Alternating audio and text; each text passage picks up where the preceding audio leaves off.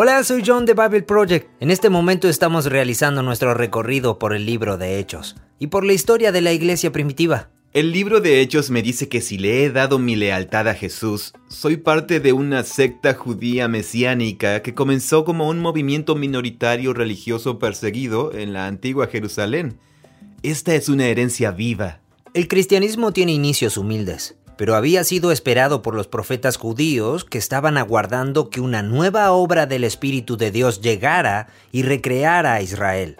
En este episodio, Tim y yo hablaremos sobre el singular acontecimiento que le dio al cristianismo su chispa inicial, su impulso, el Pentecostés, un tiempo en el que el Espíritu de Dios apareció de manera esperada pero inesperada. De la misma manera había una expectativa respecto al Espíritu. Analizamos una de Isaías, Ezequiel, Joel, Zacarías, todos ellos tienen esperanzas explícitas de una nueva obra de la presencia y del Espíritu de Dios para esa nueva era. Pero lo que sucede no corresponde del todo con lo que se esperaba. Todos los creyentes estaban en un mismo lugar y hubo un viento ruidoso y violento, impetuoso. Luego lenguas de fuego llegaron volando y se posaron sobre la cabeza de las personas, lo cual suena bastante aterrador y confuso. Pero el fuego es una imagen importante en la Biblia con respecto a la presencia de Dios. Dios se le apareció a Moisés en una zarza ardiente, en llamas en el monte Sinaí y en un pilar de fuego sobre el tabernáculo. Y por eso las llamas en el Pentecostés. Esto es la delimitación del espacio del templo. Los lugares donde se unen el cielo y la tierra se convierten en el sitio donde se manifiesta la apariencia de Dios en sí misma. Esa es la afirmación que se hace aquí, que el pueblo de Jesús es donde el cielo y la tierra se unen. Así que en el programa de hoy, el Pentecostés, el nuevo Israel y nuestros cuerpos como el templo de Dios. Gracias por acompañarnos. Aquí vamos.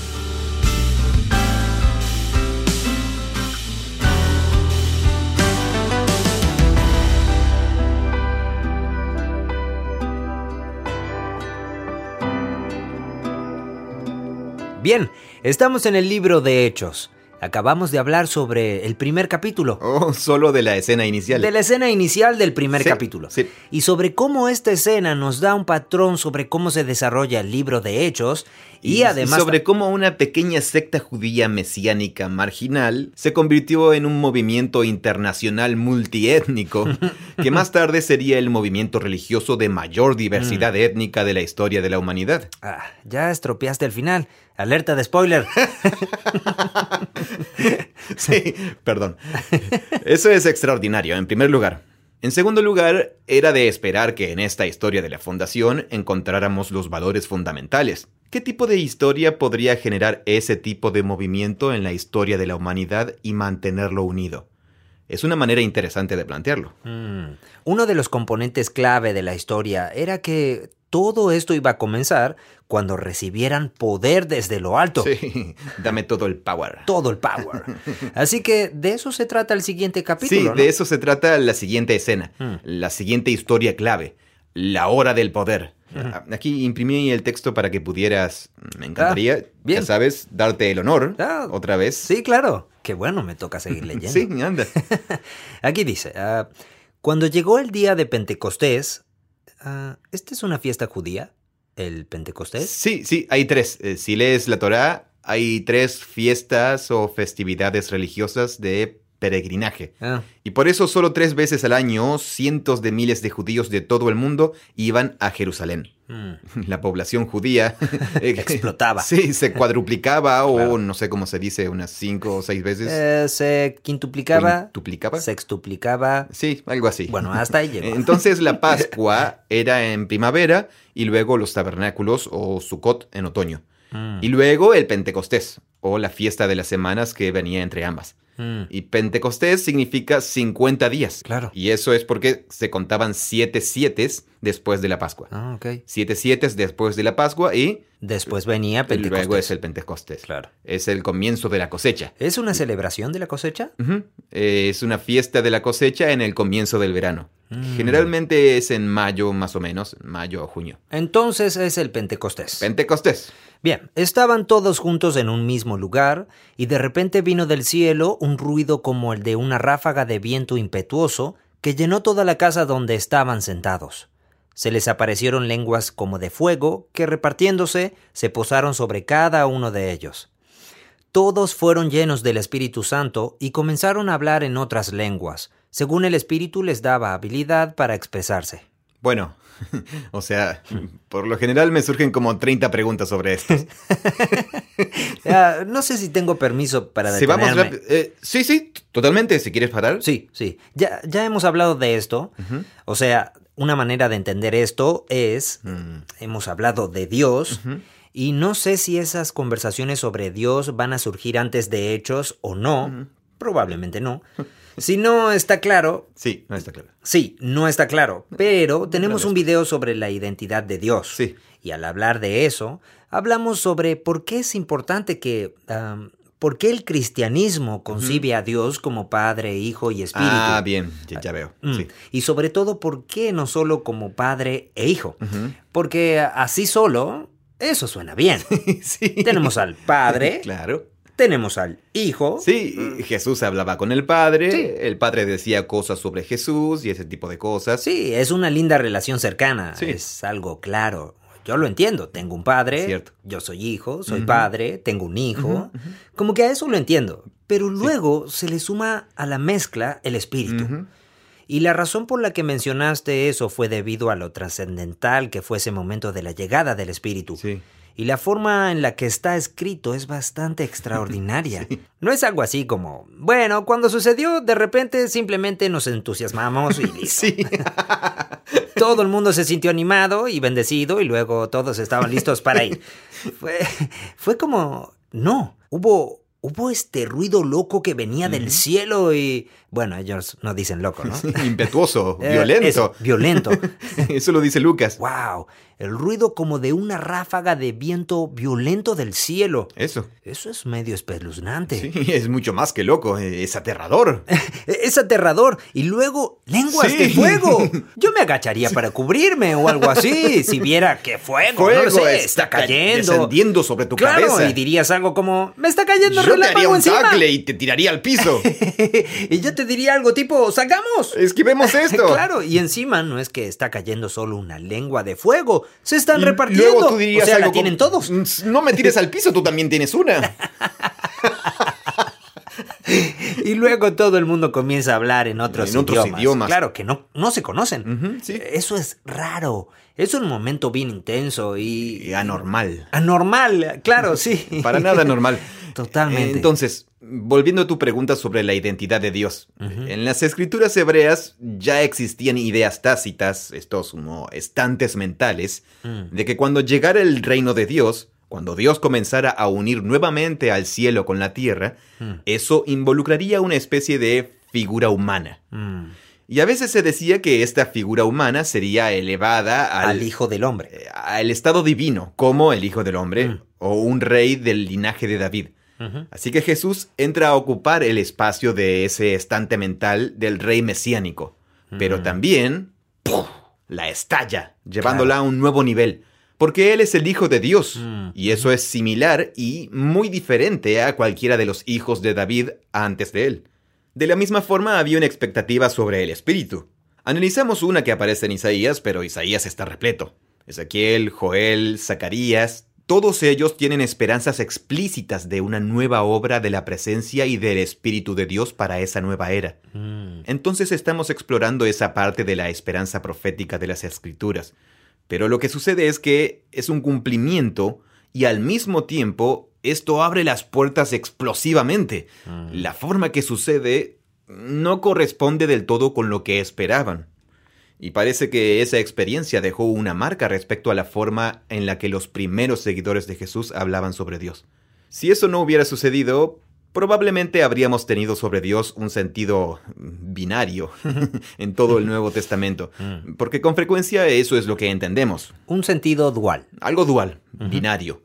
Pero debido a lo que pasó en el Pentecostés y a lo que Jesús había dicho antes de esos acontecimientos, esto dejó una marca permanente en la conciencia de los primeros cristianos, de que la presencia invisible del Espíritu es otra presencia distintiva de Dios, que es Dios y distinta de Jesús. Claro. Y distinta del Padre.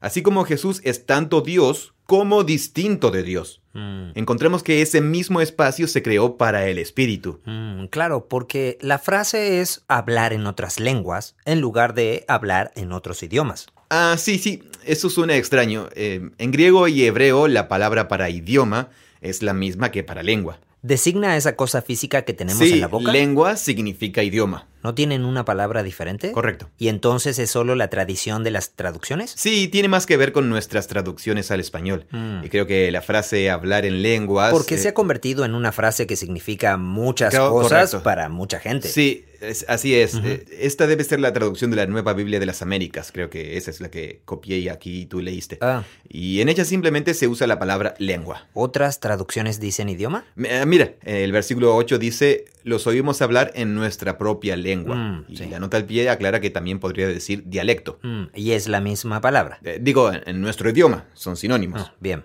Claro, también la usamos en español en la expresión lengua materna o lengua nativa. Ah, sí, ¿No? tenemos algunas expresiones donde utilizamos Eh, sí, lengua unas para cuantas. decir idioma. Sí. ¿En qué lengua estás hablando, tío? Creo que quiero comenzar a usar esa expresión.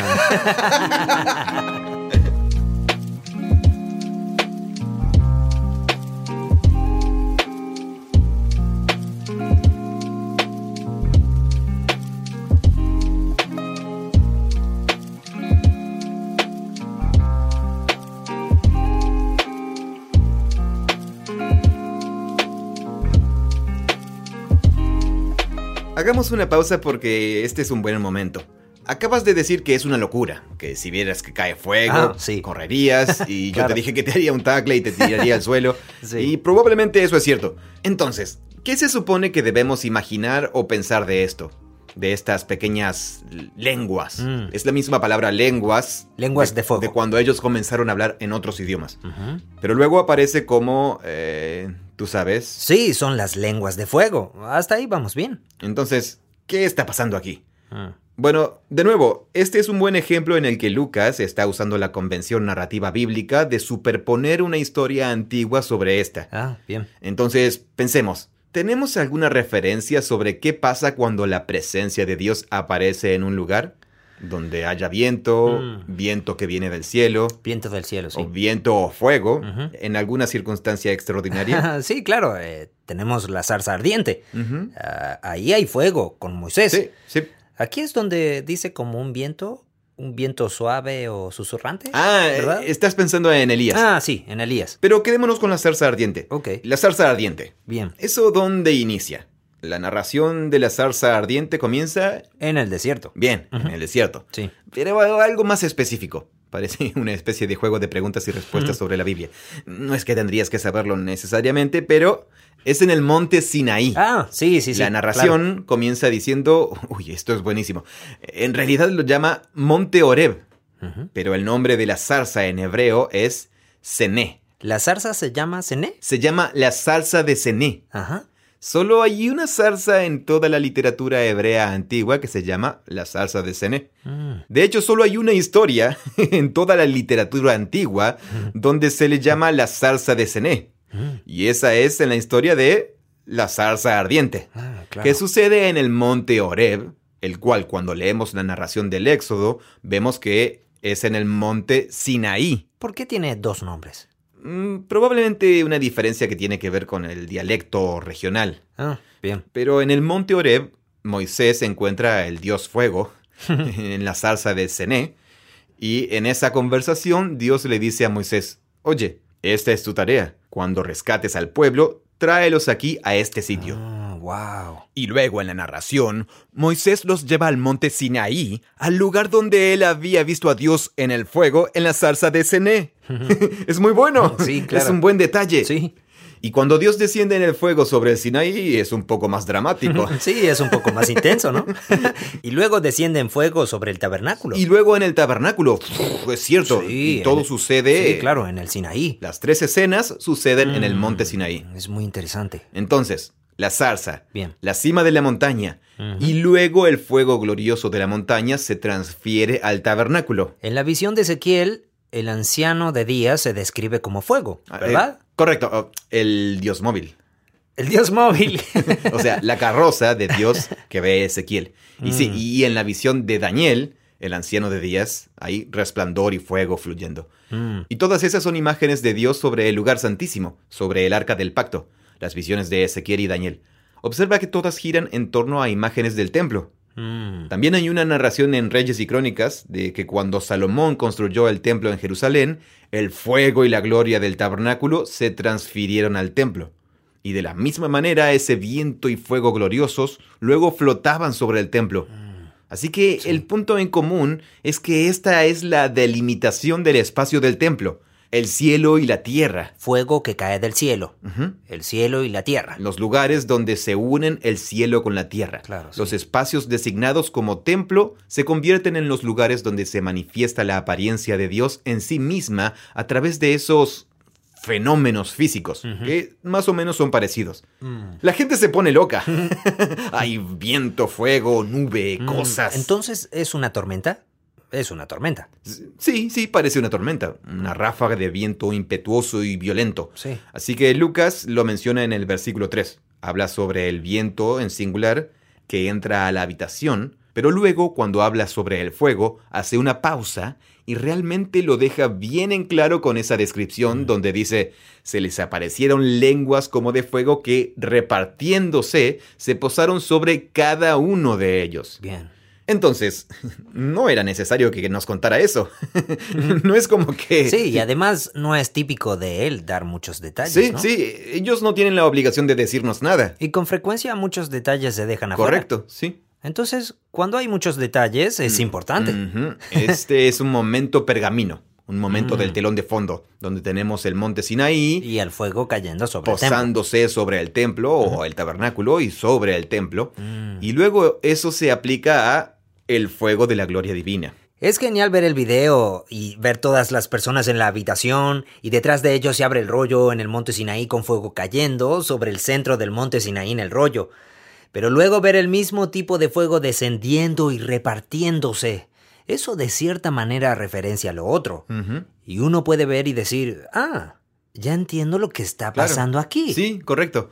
Bueno, el apóstol Pablo, décadas antes de que Lucas escribiera este relato y lo redactara así, décadas antes, Pedro y Pablo ya habían resuelto cuál sería el lenguaje para describir este concepto. Lo de que somos el templo de Dios. Sí, eh, sí. Por ejemplo, Pablo dice, tú, como individuo, no seas promiscuo, en 1 Corintios 6. O puede decir, oigan, a toda una comunidad de seguidores de Jesús, todos ustedes son el templo. Por lo tanto, no toleren a líderes arrogantes porque eso corromperá al templo. Mm. Así que aquí Lucas está mostrando de forma narrativa esa idea básica. Mm. Pero esto está ocurriendo durante el Pentecostés, lo que significa que este es el momento de la fundación, es la formación del nuevo templo. Mm. Si el Mesías, si el rey del linaje de David, ha sido criado con todas las promesas mesiánicas clásicas de las escrituras hebreas, levantaré a tu descendiente después de ti, le dice a David, Mm. y él edificará casa a mi nombre. Segunda Samuel 7. Pero la expectativa aquí es que un rey se levante en poder a un poder político. Sí, ¿cierto? Y que se reconstruya o construya un templo físico. Correcto. Y entonces aquí Jesús está siendo levantado de los muertos, o levantado para morir, y luego resucitado de los muertos, Sí. y después se construye un templo espiritual. Uno no... Bueno, es un templo físico. Es un templo físico, Porque está construido con personas.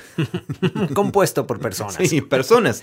Los miembros del pueblo de Jesús somos ese lugar donde se encuentran el cielo y la tierra. Así como el cielo y la tierra se unieron en el cuerpo, en la persona de Jesús. Esa es la afirmación que se está haciendo aquí. Ese es el lenguaje del nuevo templo, que tiene mucho sentido si vemos lo que sigue. ¿Leo yo? Sí, ¿Me claro. encargo yo? Sí, encárgate tú. sí. Muy bien. Versículo 5. Lucas le pone una pausa a esa escena. Esto es como esos comentarios que ves en las historietas o cómics, donde en la viñeta aparece algo del tipo... Sí, al costado. Mientras tanto, Mientras tanto. había judíos que moraban en Jerusalén, hombres piadosos, procedentes de todas las naciones bajo el cielo. claro, porque es Pentecostés. Es Pentecostés, Mm. cientos de miles de personas. Mm. Al ocurrir este estruendo, una multitud se juntó y estaban desconcertados, porque cada uno de ellos, o sea, un montón de judíos provenientes de todas partes, los oía hablar a ellos es decir, al pequeño grupo de seguidores de Jesús, en su propia lengua. Mm. Aquí la selección de las palabras usadas hace que algunas personas se pregunten si todos los discípulos simplemente estaban hablando en arameo y el milagro que en realidad está sucediendo aquí está en el proceso de la traducción, Mm. que es justamente que están escuchando. Las ondas sonoras están cambiando. Es cierto. Eh, pero arriba dice que comenzaron a hablar en otras lenguas. Claro, Y sí. luego dice cada uno los oía hablar en su propia lengua. Mm. Bueno, sea cual fuere, estaban desconcertados. Claro, como lo estarías tú. Sí, claro. ¿Acaso los que están hablando no son galileos? ¿Cómo es que los oímos en nuestra propia lengua nativa? ¿Cómo sabían que eran galileos? ¿Era por la forma en que estaban vestidos? Eh, creo que por el dialecto. Pero los están escuchando hablar en su propia lengua. Sí, es un buen punto. Eh, muy buen punto. Eh, a Pedro lo identifican en la escena del juicio de Jesús. Eh, ¿Recuerdas? Mientras se está calentando con el Ah. fuego, una niñita le Sí. dice, ¿tú eres Galileo? Sí, sí, sí. Estoy seguro de que tenían una apariencia característica. Tal vez fuera el aspecto. Tal vez fuera el aspecto, es un buen punto. Sí. Nunca se me ocurrió esa pregunta. y luego es dentro de la cita que dicen, eh, es probable que sea Lucas quien nos aporta la lista que aparece aquí, Mm. menciona 15 lugares.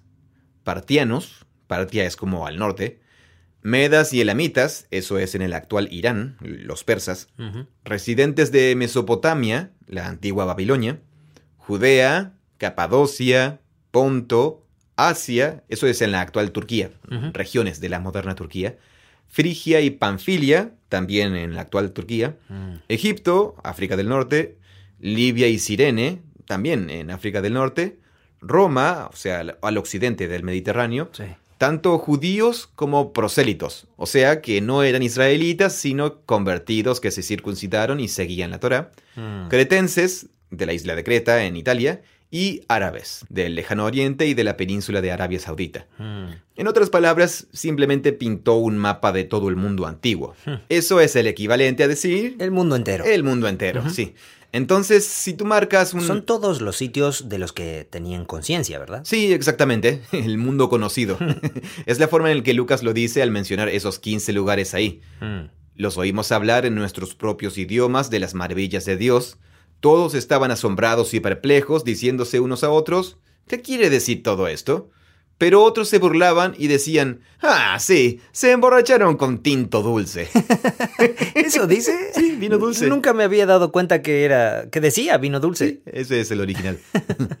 Bien, amigo, están sucediendo muchas cosas al mismo tiempo. Sí, claro. Observa la descripción, porque es importante. Él es muy específico en mostrar que, aunque esas son personas de todo el mundo conocido, también son judíos Mm. o convertidos al judaísmo. Bueno, por eso están ahí, ¿no? Correcto, es cierto. Están ahí porque es una festividad de peregrinaje Mm. y están ahí debido al Pentecostés. Claro.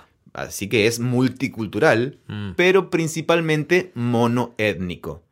Sin embargo, ahora ya han pasado 500, no, 600 años, han pasado desde las primeras olas del exilio, así que estas personas llevan generaciones y generaciones viviendo en todos esos lugares. Claro. Y Jerusalén se sentía muy internacional, multicultural, pero todos estaban allá debido a sus vínculos con su herencia étnica como judíos. Ahora todos hablaban diferentes lenguas y tenían diferentes culturas, pero todos son de identidad judía. Correcto, sí. Hablan muchos idiomas, provienen de muchas culturas, pero todos son israelitas. Claro. Y eso sí. es importante porque recuerda que el tema principal de todo el asunto es ¿en qué momento vas a restaurarle el reino Mm. a las tribus de Israel? que están dispersas en este punto, Eh, Que están dispersas, pero no en el Pentecostés. porque todas regresan. Todas las tribus estaban allí. Eso es muy importante. Sí. Con frecuencia se confunde el multiculturalismo con la multietnicidad. Mm. Y eso va a suceder más adelante en el libro. Pero el panorama aquí Porque étnicamente son todos judíos. es monoétnico, pero multicultural.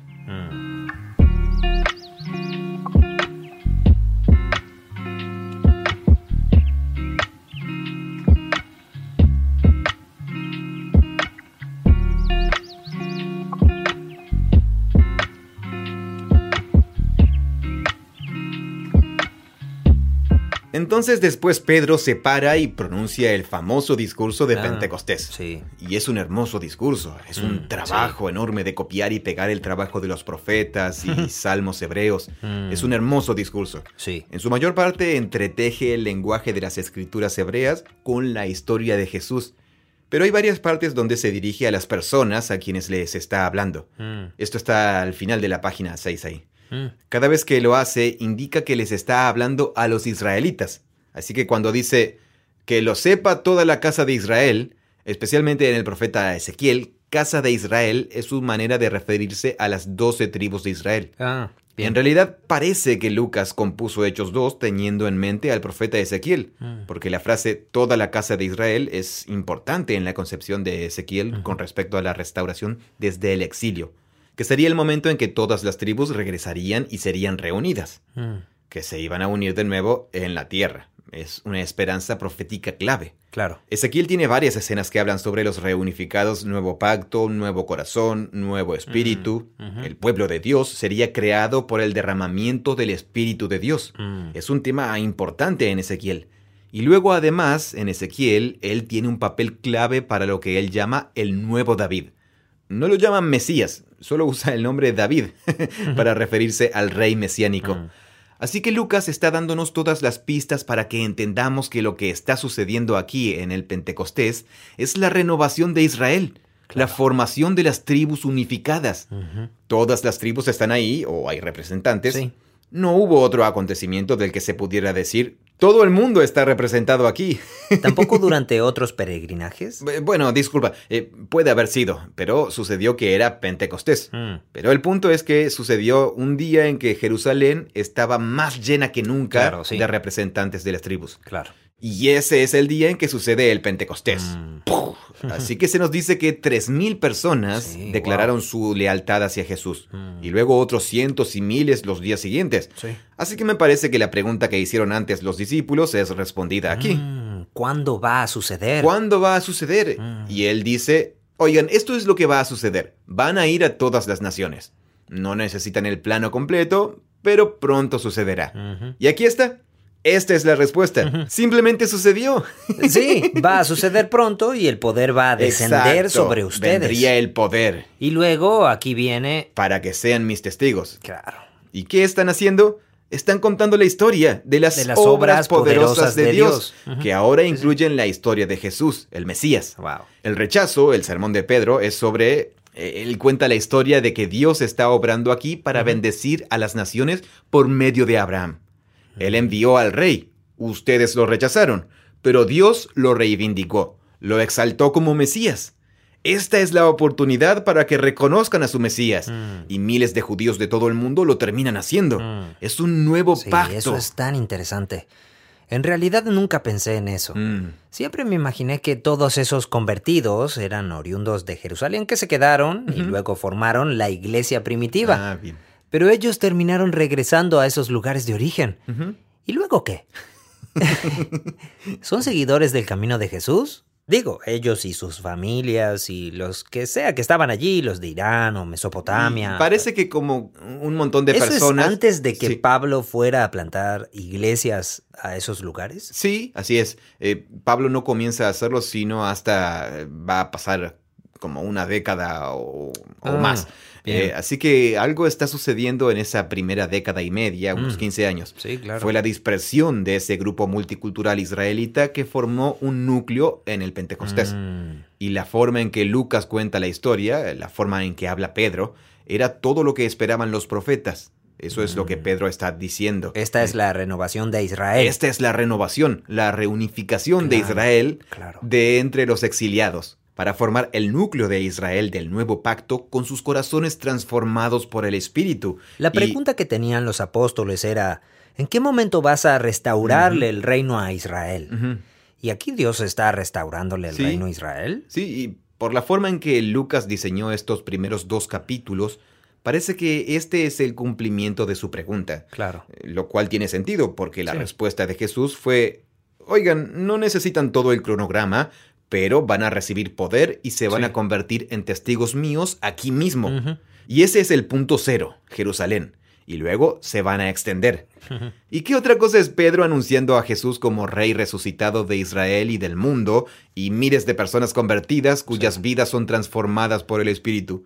Es la llegada del reino de Dios a un público multicultural en Jerusalén. Mm. Algunas personas también han llamado la atención sobre una conexión temática, sobre la confusión de lenguas en Babilonia en Génesis. Pero esto es como lo inverso de eso. Correcto, correcto. Eh, creo que tenemos el nivel de un panorama general que con seguridad resuena en el fondo aquí. Mm. En el video el rollo principal que me gusta tener de fondo es de cuando se llena el templo y luego de la reunión de los israelitas alrededor del templo, eh, alrededor del mm. tabernáculo. Mm. Eso es en el pergamino. Tenemos un montón de israelitas que se reúnen y luego nos remitimos a los discípulos como nuevo templo con el fuego y luego con todas esas personas que se reúnen alrededor. Pero la idea de que Babilonia fuera un acto de arrogancia humana y autoexaltación. Que llevó a la confusión de los Que llevó a una confusión de las lenguas, mientras que aquí tenemos la reunificación de la lengua para formar la semilla de Abraham, la nueva semilla de Abraham, es totalmente genial. Pero está en el telón de fondo. Lucas ni siquiera llama la atención hacia esto. Mm. Solo tienes que conocer la historia para darte cuenta.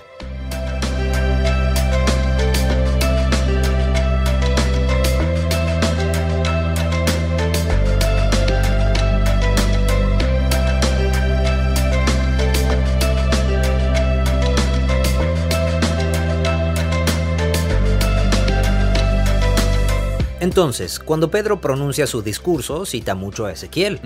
Y al usar todo lo de que la casa de Israel sepa, realmente está repitiendo la idea de la reunificación de las doce tribus. Sí, es cierto. Y eso se vincula con la esperanza de Ezequiel, pero también de Jeremías e Isaías. De que mm. cuando se formara el pueblo del nuevo pacto, después de la restauración del exilio, todas las tribus estarían representadas. Mm. Entonces, dime por qué Lucas pausa la narración en medio de la escena culminante para enumerar 15 regiones del mundo conocido. Como... Sí, bueno, nada más es porque es un aficionado a la geografía. Esa es una explicación, ¿verdad? Eh, pero generalmente hay cierta austeridad en la forma en que él cuenta las historias. Mientras que aquí la historia realmente florece con una lista.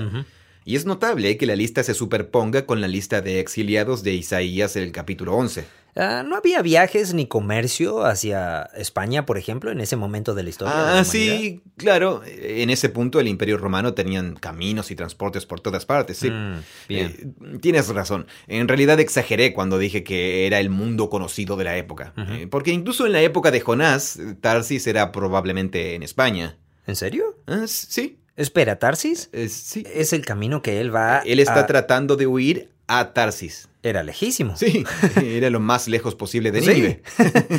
Así que sí, ese es un muy buen punto. Eh, la lista de Lucas podría haber sido más extensa. Mm. Entonces, no está tratando de mostrar una imagen de todo el planeta. Mm. Lo que sí está haciendo es dando una referencia de todos los puntos cardinales. Mm. Entonces, en el Pentecostés tenemos el nuevo templo gobernado por el Hijo de David exaltado, su pueblo del pacto renovado de las tribus. ¿Y qué parte de la historia sigue? es que Lucas va a mostrar cómo ese nuevo templo está siendo plantado y construido allí en Jerusalén. Y eso mm. entra en conflicto con el templo físico, el templo construido, en realidad con los líderes del templo físico. Es historia de dos templos. Historia de dos templos. así, así llamo la sección. Eh, luego ese relato de los dos templos va a llevar al conflicto mm. Y ese conflicto va a culminar en el primer mártir de la historia, que es. Esteban. Eso acaba con el movimiento de Jerusalén porque con el martirio de Esteban los discípulos se dispersan fuera de la ciudad y empiezan a salir. Mm. Entonces ese es el primer video que se centra en el Pentecostés. Y luego esta historia de dos templos, que lleva al conflicto y a la dispersión.